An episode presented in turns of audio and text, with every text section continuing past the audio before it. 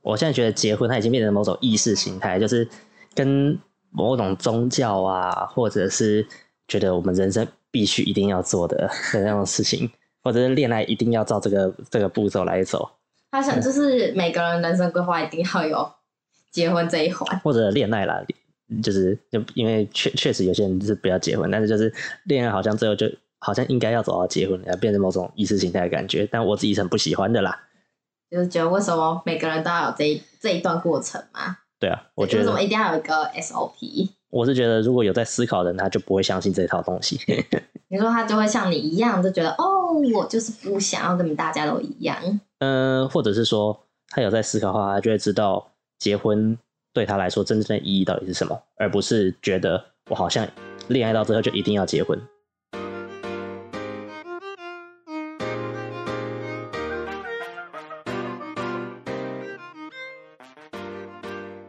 欢迎收听《都市求生日记》，我是慧慧。我是一分，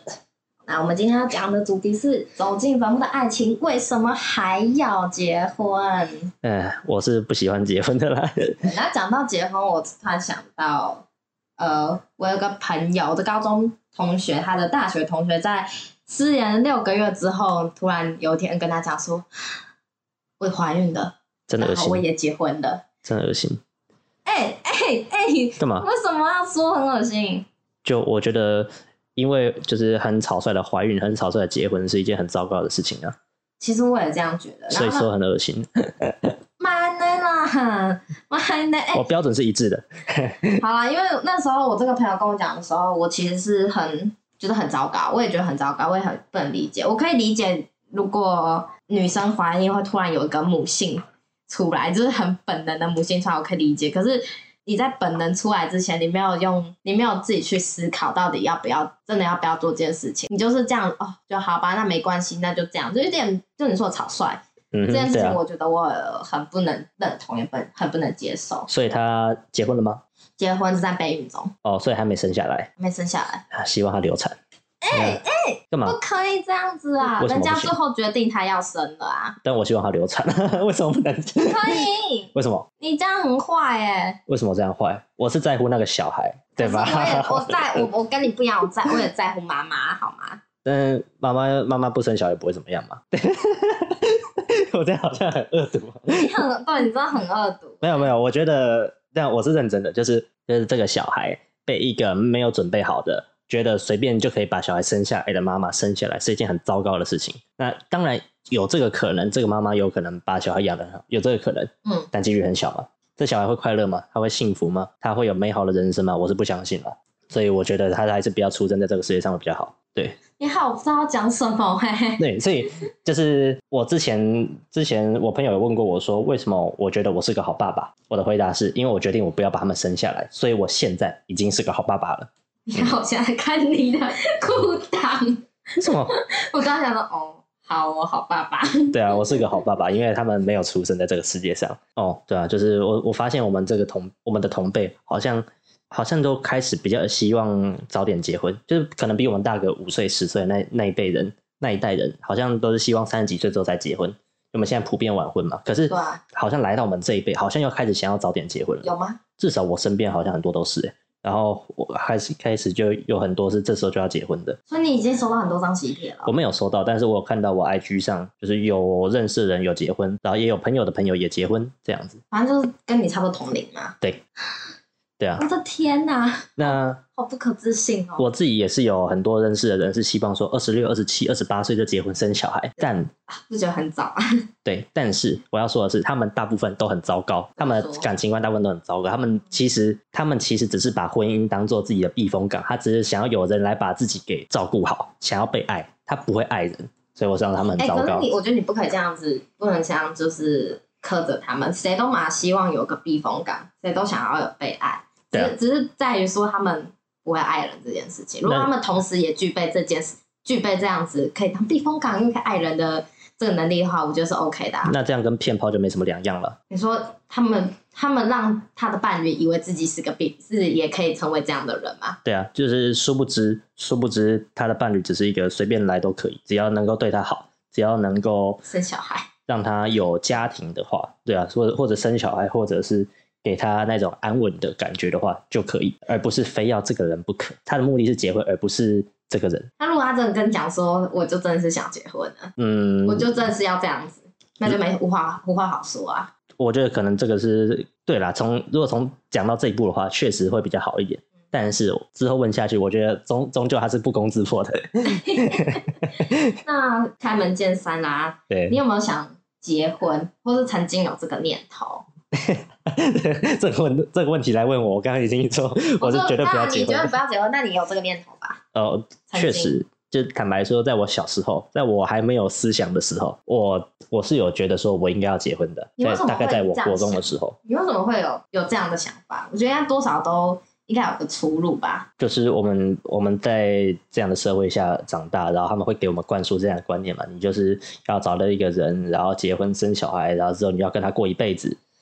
嗯，那我觉得这是一个很糟糕的想法，所以我当时你想在要生几个？当时在国中的时候，当时在国中的时候，因为上到那个抚养比嗯，这个算法，嗯，那当时我决定说我要生三个，为什么？这样子我跟我老婆老了之后，我的小孩才不会照顾我们，照顾的太辛苦。嗯，哇哦！我说你想生三个来照顾你，一养呃养儿防老，对，有点这样的心态。然后当时我还决定说，小孩就至少一半要跟着老婆的姓氏，因为我觉得这样子比较公平，一般三有三个哎、那就一半以上了，至少。就两个两个那个因为既既然至少一半的话，那总不能是我是两个，然后一个是老婆的姓氏嘛。哦，你好疼老婆哦，嗯，我觉得这样比较公平了，因为我我当时我是知道这个世界上对男生是比较好的，嗯，对啊，不久国中的时候也太早熟了嘛。这还好吧？对啊，反正当时的想法是这样啦。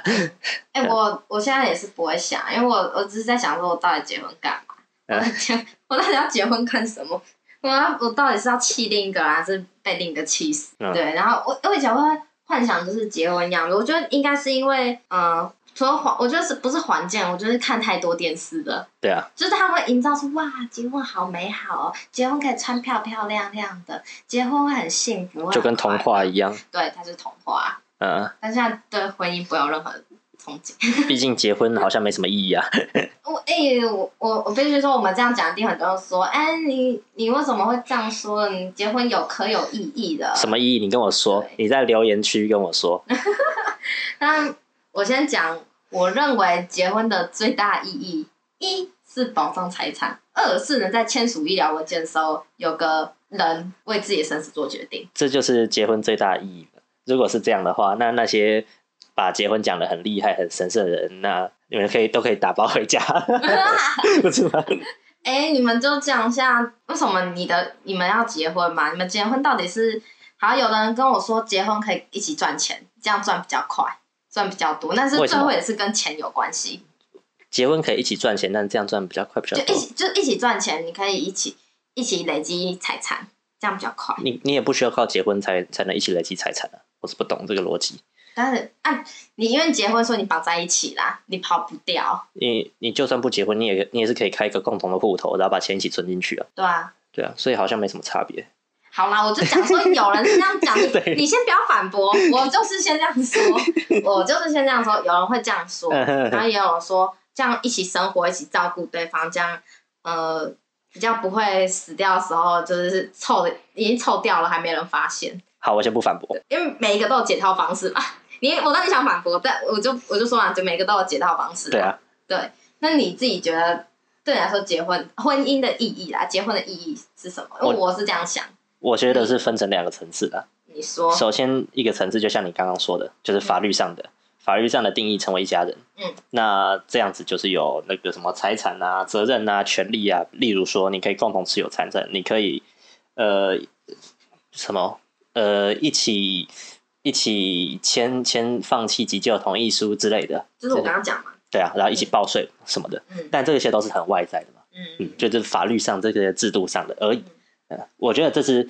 在我们现代婚姻它真实的意义而已。那嗯另外一个层面，那只是对我们主观的意识形态上面的意义，什么意思？就是我觉得我跟他结婚之后关系就不一样，那是一个心理的上的 feel，那只是一个仪式，它只是一个他意识想要形那个态，仪式感，对，它就是有个那种心理安慰啊什么的，对吧？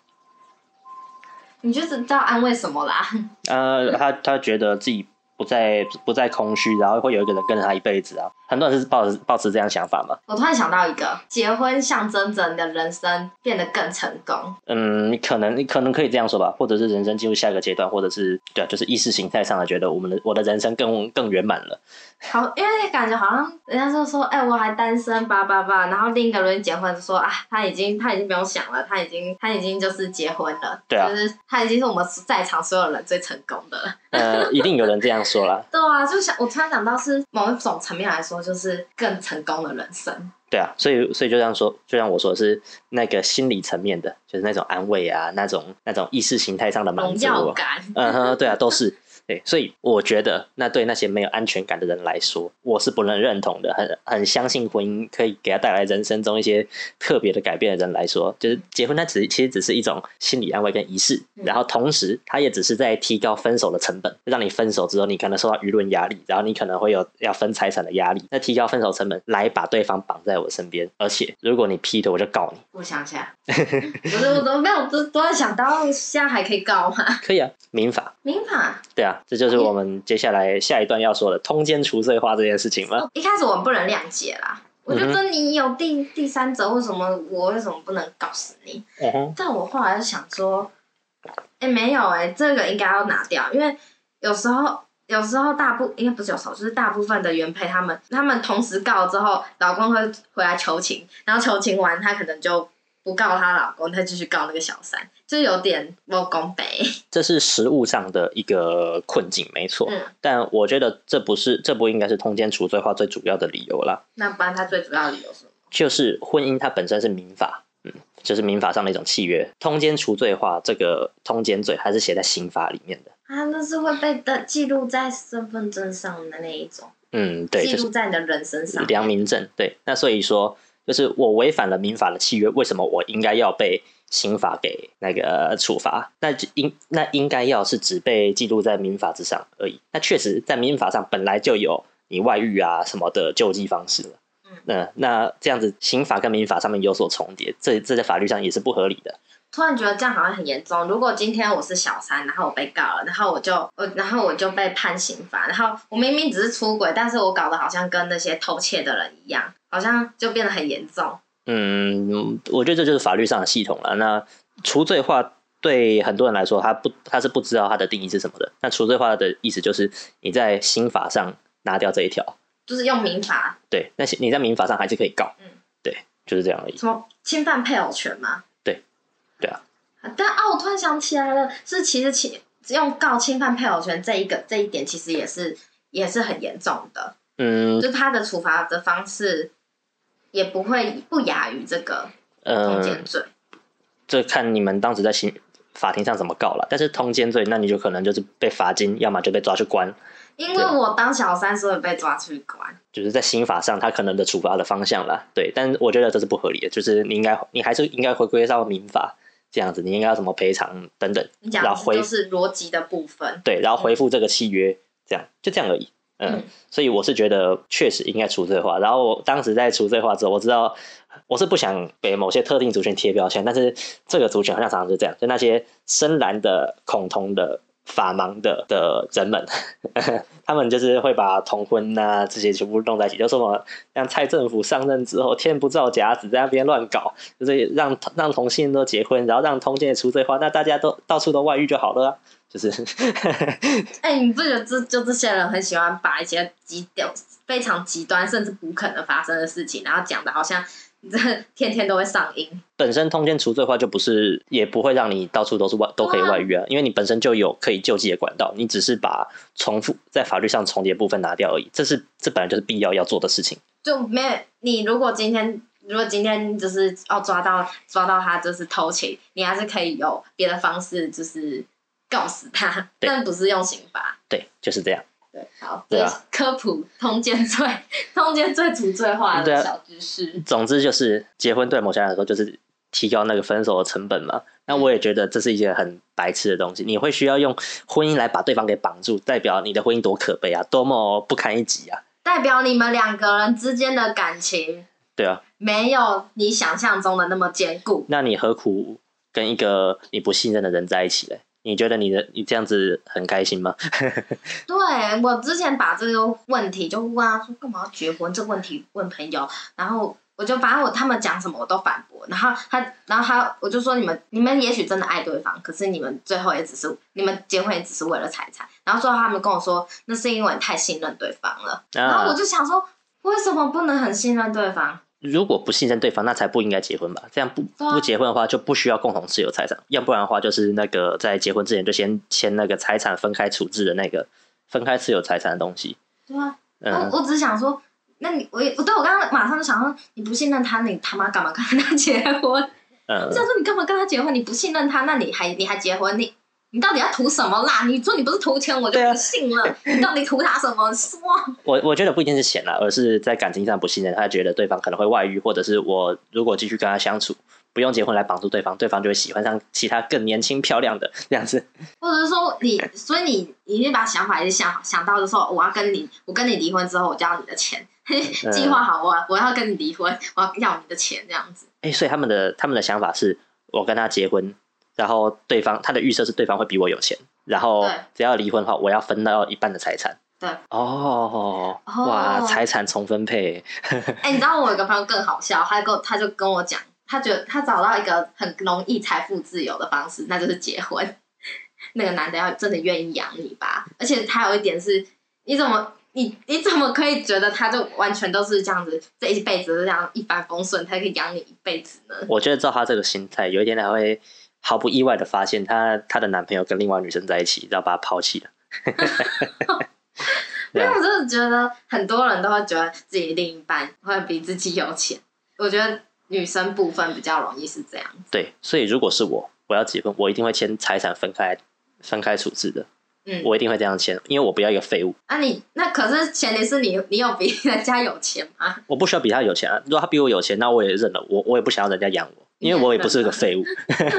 对啊，所以其实你也你也认定你在你的认知上面也会觉得你应该呃伴侣还要有钱， 我我不在乎这个，就是他有没有钱那是他的事情，那我有没有钱是我自己的事情，我可以照顾好我自己的生活，那我也不会吝啬给他我的钱，就是我我不会吝啬跟他共享我的资源嗯，只是我不会想占他便宜。但你也不希望他占你便宜。对，那但是就回到你你朋友他们那种论调，他就是摆明就在占人家便宜啊。我我那时候我在 想，我大学的时候，我们大家都说，哦天哪，好想去找一个超有钱的老公哦，这样我就可以当废物了。呃，这开玩笑的话，对这很正常啊。然后我，但是说一个实在话，我也我也不会想要人家去养我，对啊，因为说实在的，我觉得这如果如果他今天一直他今天是用拿钱的方式给你，就我就觉得我好像被包养哦，没有没有跟他站在同一个平台上，就你随时会被抛，随时会被抛弃。对吧、就是那种感觉，好像我是用用钱买的老婆一样、哎，对啊，那这样子就是，所以你觉得结婚它有什么样的优点或缺点吗？我就觉得最缺钱最大的就是也是跟钱有关，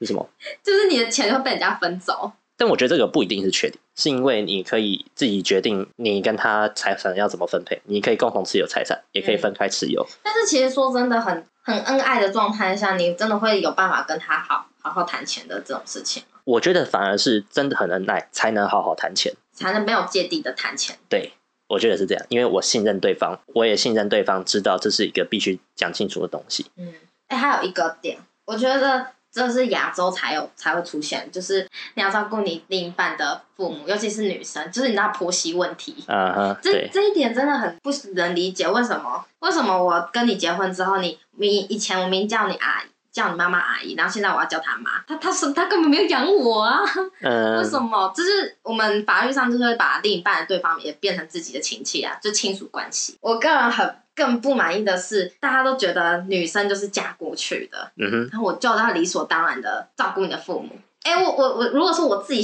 干那种心甘情愿心甘情愿的不一样，嗯哼但是为什么是我要理所当然照顾？对啊然后我有一次，因为我阿妈都是在我们家吃饭，嗯哼，然后呃，我就有一次跟我阿妈就是在聊天，我就跟她讲说，我说如果以后有男生的妈妈就是婆婆，要是叫我煮饭，叫她去吃屎 啊！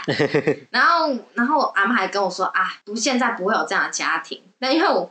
我妈都是就我妈就是一直都在煮饭给我妈嗯吃，然后我马上就呛我阿妈说，可是我们家是这样，然后我阿妈超气的，气死了。哦，对，然后他还跑去跟我阿伯说，那个就是慧慧都这样乱这样讲话，就讲说讲怎么可以讲这种话。为什么不本？来就应该煮煮一顿而已，又不是又不是什么事情。我觉得重点不是煮不煮饭的事情，是为什么女生一定要服侍男生的家人，没错嗯哼，男就是好像女生结婚变成脱离自己的家庭，进入男生的家什庭，么嫁出去的女儿泼出去的水这种话，我真的是、我从以前到现在都觉得怎么会有这这么这么这么糟糕两句话？那很男男性本位的说法，对啊，嗯，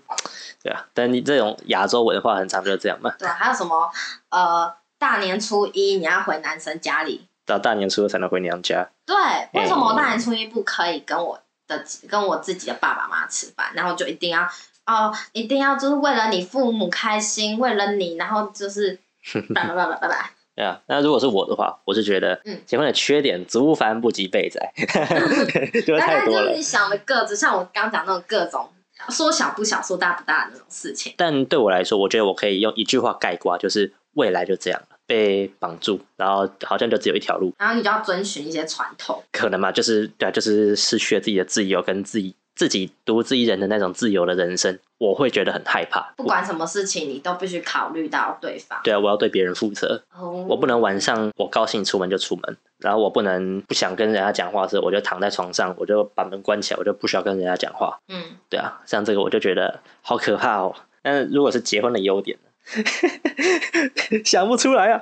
但不会想不到哎、欸，哦那大概结婚到底有什么优点啊？就是也是分财产吧，你法律上方便，如果你是一个完全就是爱钱、爱钱爱的要死的那种人，然后你也希望可以找到一个富婆或一个富豪的话，那结婚是个好好东西， 嗯你可以跟他配那个钱钱钱配财产。呃，那也只是在利用法律的漏洞而已、啊，因为毕竟结婚本来目的我已也经不刚是刚为了这说样。他就是他就是为了钱所以才结婚，对啊，我们刚刚讲了这么多结婚的缺 点，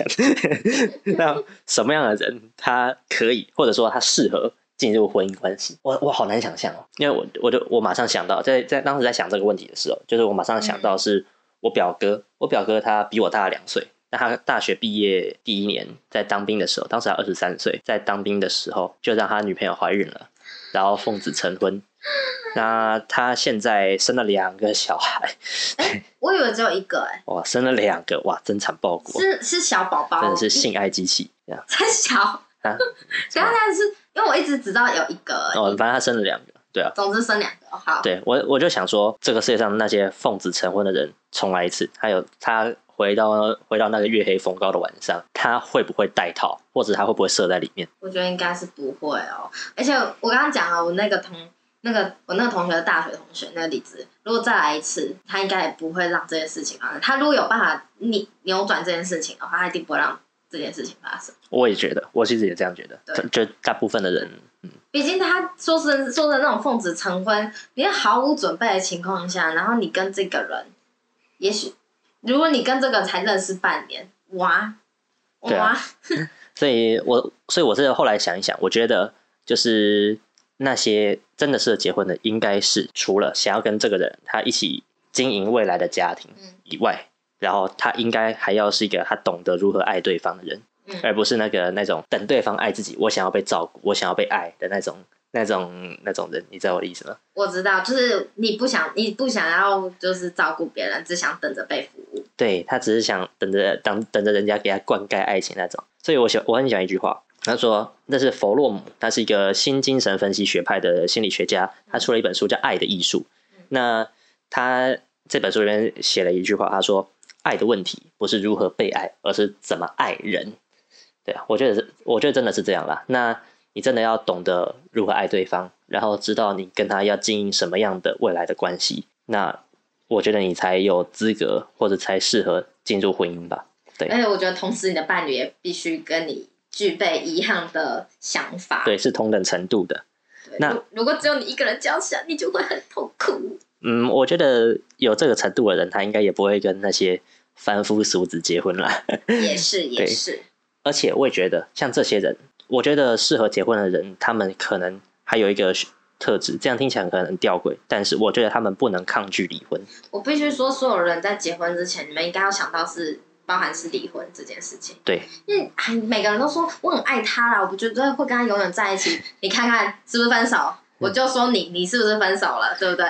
对啊，就是这种事情没有办法预料，说真的，嗯没有办法预料这个人会不会一辈子真的跟你在一起。所以我觉得你当你结婚的时结婚之前就要想清楚离婚这件事情。对啊，但是我们我知道我们社会对离婚是有很高度污名化的啦。但我要我觉得我要认真说一下，就是我觉得离婚它是一个成熟的决定，那是两个成熟的人决定终止一个关系，他们不一定一定要是真的撕破脸啊或者什么，他们只是觉得我们的关系应该要做出改变，就这样而已。那嗯，这个婚姻该结束就结束了，不要拖着一个很糟糕的婚姻继续其下实去应。该就跟分分手一样的意思啦。对，那这样也代表说，嗯，你跟他的感情是做出一种改变，或者说升华也可以。那不一定是你不爱对方，或者是你跟他关系破裂了，嗯，对啊，不过不得不说，就是不同于分手，离婚代价还是很高。这本来就是对啊，确实是这样。就毕竟结婚，它其中一个目的，我在想应该就是让分手的代价更高啊，分手门槛更高。对，不然大家都像随意这样说，哦，我离婚就离婚，但那 那有什么意义？但我在想，它的代价其实还好吧，就是去户政事务所签一下，就这样而已啊。哎、可是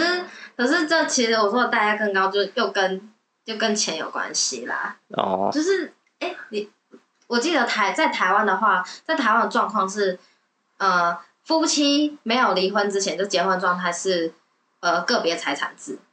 没有离婚之前，就是结婚的，就是已经结婚的状态下，就是精算是精神上的个别财产制，但是在离婚之后是共同财产制，离婚这件事情是共同财产制，所以表示说你结婚之后的钱，在离婚的当下，大家都是要一起算的。哎、我我的理解不是这样、诶我的理解是，就是从你结婚，你可以自己选择，你要呃共同持有那财这产，就是应该是这样讲，就是如果你没有特别讲话，那法院的认定就是结婚签订契约的以后每个日子一起所有的你的所有共同买的、共同像包含房子、车子这些都是共同持有的。共同持哦有，你就哦你要拆一半。呃，这个我不确定，就是我在我我的我的想象，或者我以为应该是你在填那个结婚那个表格的时候，你本来就就有三个格子可以可以填，他一个是怎么可能有这种 东西？就是一个是共同持有财产，一个是分开持有财产，一个是约定持有财产没有啦，啊没有这个，没有这三个选项啦。啊。我我真这的有这三种选项也太方便了吧？对啊，本来就是可以这那样如果两个都填不一样呢？呃，就是要两这这个表格是两个人要一起填的，哦，嗯，对啊，看我们都没结过婚，没有看都不晓得结婚的那个表格长怎样。嗯，就是就是你你们要先谈好你们要怎么处怎么持有财产了，对，所以我是觉得现在大家结婚都应该要填分开持有了，我 对啊，共同持有在在干嘛？共同持有真的太爱了吧，太爱对方了吧？嗯，就跟共产制度一样，那我我觉得这个制度是不好的啦，就是这个，我也觉得就是大家钱就应该就一样 A A 制。对啊但是但是你在一起一定会有一起共同生活的费用啊。嗯，但是我觉得那种很很大的钱应该是要分开来算。但是如果你不想结婚，我们我们两个都是不想结婚的对人，啊那如果不想结婚的话，你会想要有什么样的关系？我你想在要未来，或者是嗯你跟你男朋友这样这样下去，到了六六十岁、七十岁、八十岁，人家在讲，如果如果今天我有个超有钱的男朋友，对不起，我就世俗，我就世俗，我是为了钱结婚。哦，嗯我就世俗，但是我不会有这种事情发生在我身上，所以没有不贪图钱本来就是个基本，就是我跟他在一起，就是因为我喜我喜欢他，嗯哼我觉得他相处很棒很好，所以我跟他在一起。嗯，那我也不希望，我不想结婚，是因为我不想要，就是我不想要各种传统婚姻会有的制度来束缚我。对啊，我也是，所以，但是所以我会希望，如果可以的话，就继续保持这个关系。嗯哼，但是我后来就有想到一个东西，如果希望以后台湾会有这个制度叫伴侣制度，如果有这个伴侣制度进来的话，嗯，然后他又他也很想要，他如果也还是很想要一个仪式感，对那我会愿意就是跟他签这个伴侣制度。要不要解释一下伴侣制度是什么？然后要解释一下伴侣制度，这我我是蛮同意这个的，伴侣制度这个东西，其实是在法国一九九九九一九九九年推动的，这叫伴侣契约。跟婚姻不一样，婚姻对跟婚姻不一样，可是它也它大部分的大部分的东西是跟婚姻很像，但是有个蛮蛮不一样的地方是，它简化了传统婚姻的约定，包含财产跟抚养权。也就是说，呃，财产这个东西就是不管怎样，你们都是分开算的。嗯哼，就是不管从你今天签了这契约跟契约结束之后，它都是一直都是个别财产制。嗯哼，然后你在这个期间，如果你们两个有共同有小孩，因为呃结婚的状态是如果呃母女生怀孕，然后这个小孩就会理所当然就是这个爸爸的。对啊对，然后但是你们如果是等一下等一下，理所当然是爸爸的，不是吧？不是应该是讲说，就是认法院他认定上这个孩子的爸爸是你们在这这个，因为肚子肚子里的小孩就是就是你们这现在个嗯男男方的对这个男方的，但是在呃这个伴侣制度下是你也不会有这样不预会有设这，样的预测。对，嗯哼，那这个这个东西它推出来的用意是希望你们是共同生，你们是以共同生活为目的，而不是以性跟呃养育生命为目的的。嗯哼，对，然后还有一个是他，因为这个这叫做伴侣制度，所以你不会和你的另一半家人有任何亲属关系。嗯哼，嗯，就是很单纯，就是我跟你，嗯这样子。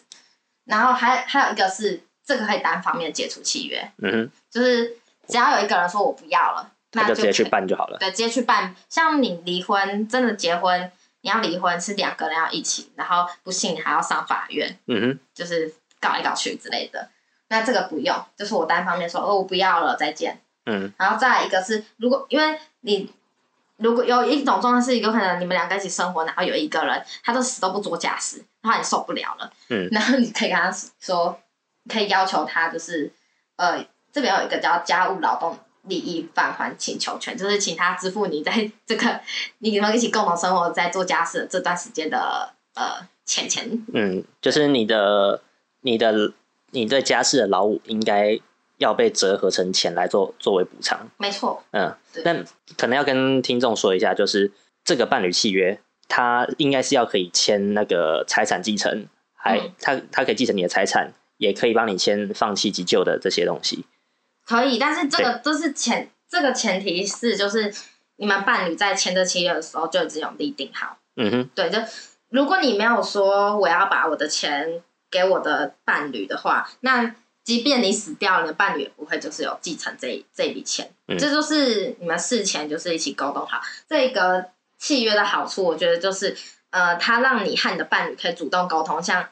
钱这种问题，你的弹性更大对，你要怎么然处后理？对，还有就是他不会像结婚，就是有点就好像就结婚，然然后后全部这些全部决都议约含瓜，都包在一起。然后你们也不会特别去讨论这些事情。那我觉得这种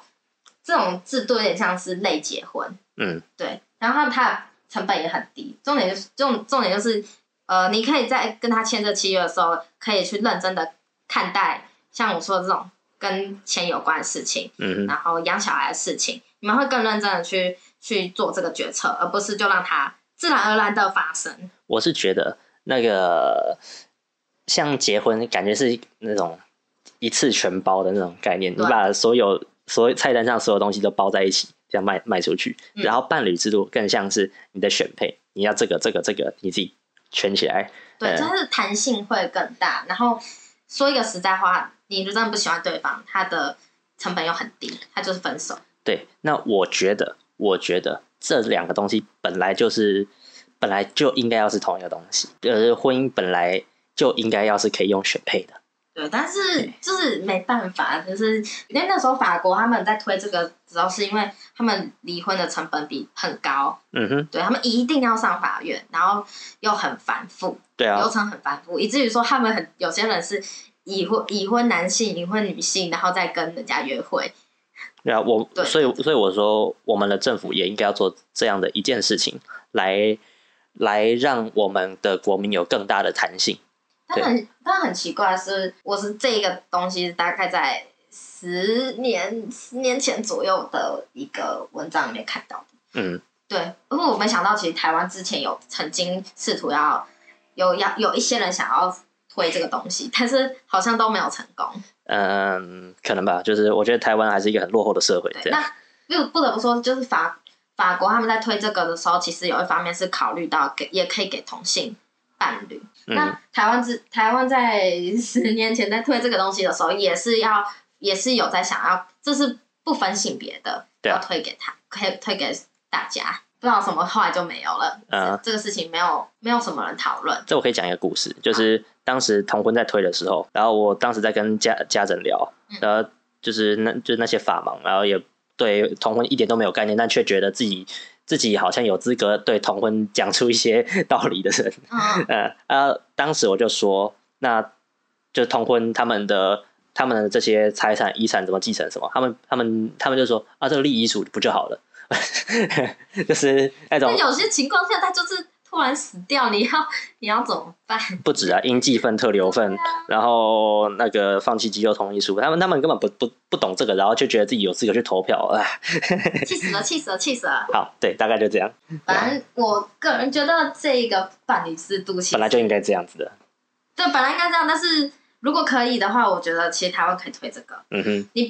不会不会因为推了这个大家都不去结婚，不嗯会、结婚的人一在法国的状况是，因为推推了这个结婚的比例没有就是急剧下降，就算退了就这是个，它是它是有一点点下降，可是还是一样一样就是很稳定，反正是推这个，嗯，嗯你说就是就算大家都不结婚，那又怎么样？就代表说大家本来就不想结婚了。对啊，有什么那你关系为 什么为什么一定要大家都去结婚？嗯，对，那因为法国退这个推了这个制度之后，然后大家去登记这个伴侣契约，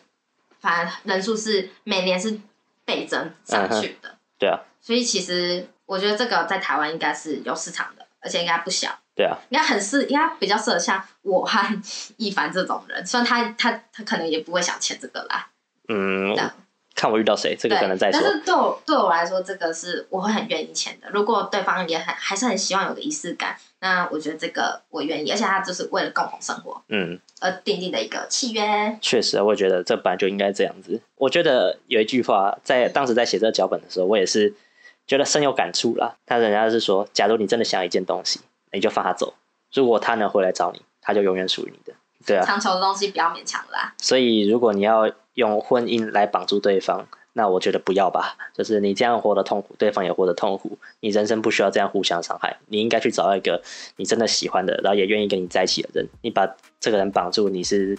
在折磨两个人，嗯，不不要这样比较好。然后我是还没结婚的灰灰，也不肯结婚啦。哦，我是觉得结婚很白痴的一番， 可是你好鄙视哦。我就是在鄙视啊，怎么样？拜拜，拜拜。